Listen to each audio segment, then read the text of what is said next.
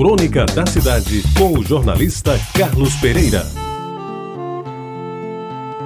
Amigos ouvintes da Rede Tabajara, quando Tarcísio Buriti morreu em julho de 2003, escrevi neste mesmo espaço, nestas mesmas linhas, com muita tristeza pela perda que ele e eu éramos dos poucos não religiosos que as irmãs do Colégio das Neves tinham recrutado para ensinar as meninas de azul e branco no final dos anos 50. Enquanto eu tentava passar algumas lições de física, ele se encarregava do latim e do português, matérias que dominava por inteiro, até porque recém-saído do seminário. Sério, sisudo, não era dado a brincadeiras e se dizia que seu coração já era de Glaucio Navarro. Pois bem, voltei a conviver com ele quando já professores da universidade, de modo firme e resoluto.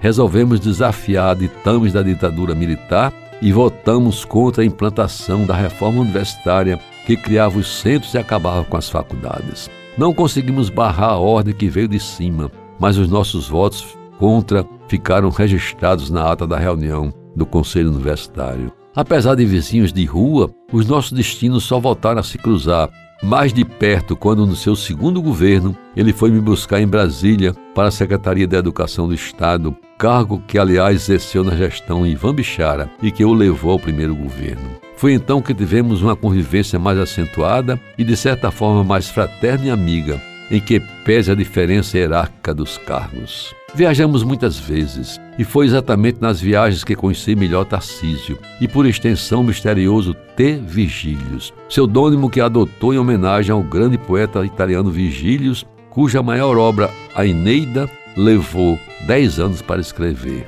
Nos aviões, os livros e a música clássica eram os assuntos dominantes, e não raro serviam para comentários dos quais os circunstantes nem sempre tinham como participar. Lembro que uma vez, numa volta de Brasília, ele nos surpreendeu, a mim e Otacílio Silveira, que era então o secretário de Finanças do Estado, ao indagar se já tínhamos ouvido a segunda sinfonia de Mahler.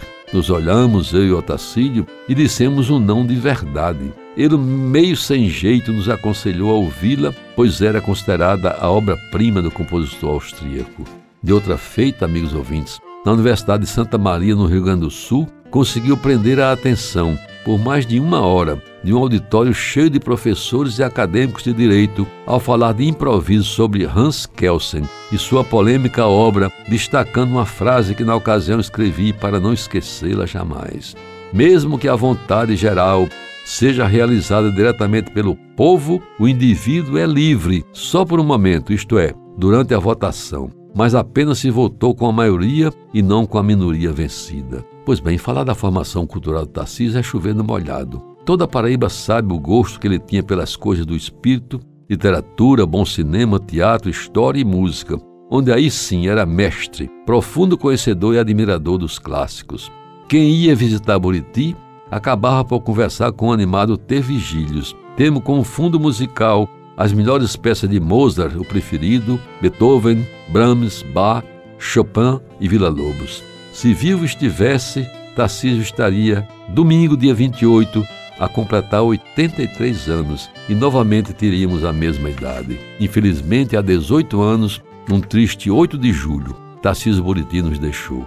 Todos nós que, de uma forma ou de outra, partilhamos o trajeto de Tarcísio, devemos homenageá-lo no silêncio de sua ausência e na constatação de que a sua figura, digna, culta e ímpar, ainda continua viva na memória dos que lhe são gratos, sobretudo pelo que ele conseguiu fazer, apesar da pobreza franciscana da Paraíba, pela nossa cultura, com obstinação e persistência, características marcantes da sua personalidade. Você ouviu Crônica da Cidade, com o jornalista Carlos Pereira.